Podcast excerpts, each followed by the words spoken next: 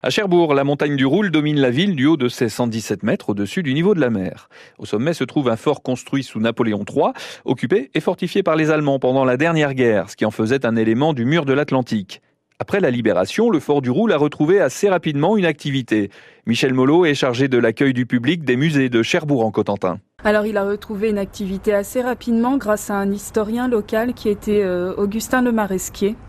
Et c'est à son initiative que le musée de la Libération a été créé mhm. et a ouvert ses portes en 1954 et inauguré euh, en présence du président de, l'époque, Monsieur Coty.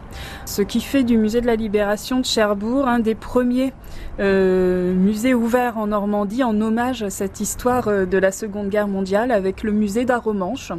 Les deux musées ont été créés en simultané en, fait, puisqu'ils ont été créés grâce euh, aux collections de, du musée américain de West Point, qui a en fait euh, offert, fait venir euh, du matériel pour exposer dans ces deux musées, et le matériel prêté débarqué encore une fois au port de Cherbourg.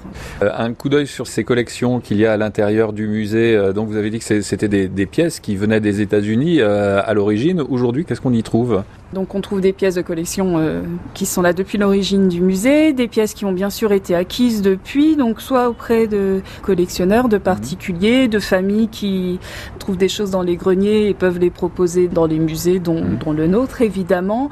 Euh, beaucoup de documents d'archives donc euh, des affiches, principalement affiches mmh. de propagande, euh, beaucoup d'objets de la vie quotidienne des civils.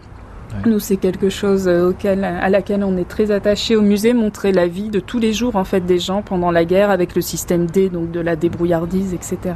Et jusqu'au 16 septembre, vous pouvez voir une exposition temporaire avec Cherbourg 1944, une association de collectionneurs qui ont prêté leurs pièces au musée de la Libération au Fort du Roule à Cherbourg.